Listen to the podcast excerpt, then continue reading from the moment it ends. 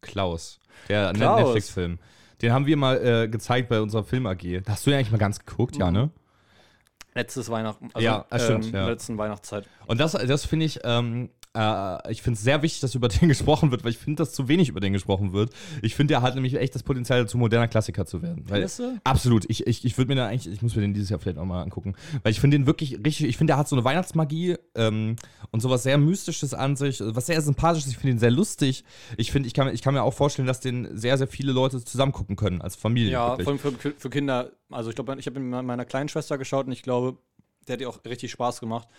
Und der ist auch schön. Ich fand, ich hatte ja mal so einen Ausschnitt davon gesehen, also als ich zu spät komme zu dieser AG Ja. und wir hatten den ja auch nicht zu Ende geschaut, da fand ich jede Sekunde hammergeil. Mhm. Als ich ihn dann ganz gesehen habe, war es dann so ein bisschen ernüchternd, aber immer noch ein schöner Film. Ja. Aber weil, weil er halt dann, ähm, weiß ich nicht, doch, doch relativ Struktur, von der Struktur her klassisch ist, aufgebaut ist und ein bisschen vorhersehbar. Natürlich, weil die Geschichte ist ja auch so, Ja. es geht um Weihnachten, ne? als ob du dann auf einmal da sagst, dass, dass da ein Massenmord passiert.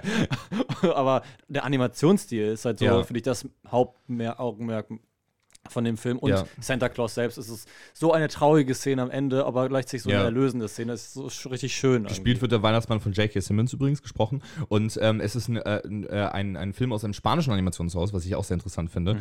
Äh, und ein Netflix Original. Und das sind alles so Sachen, wo man sich eigentlich denkt, boah, also dass das funktioniert hat, ist finde Ja. ich schon krass. Vor allem, weil ähm, ich finde, man merkt das. Filme können auch gut Ja, sein. ja, aber ich finde, äh, äh, man, man merkt erst im Laufe des Films, dass es eigentlich die Origin-Geschichte des Weihnachtsmanns erzählt. Und das finde ich auch so interessant, wie man so einen Ansatz hat, diesen Mythos zu de dekonstruieren, aber, Aber halt trotzdem noch. nicht. Genau, ja, das sehr schön, sehr schön gesagt. Finde find ich absolut, ähm, äh, finde ich, find ich richtig geil. Also das, das wäre auch so ein Ding, was ich meinen äh, Patenkindern zeigen würde. Ich sag fiktiven Kindern.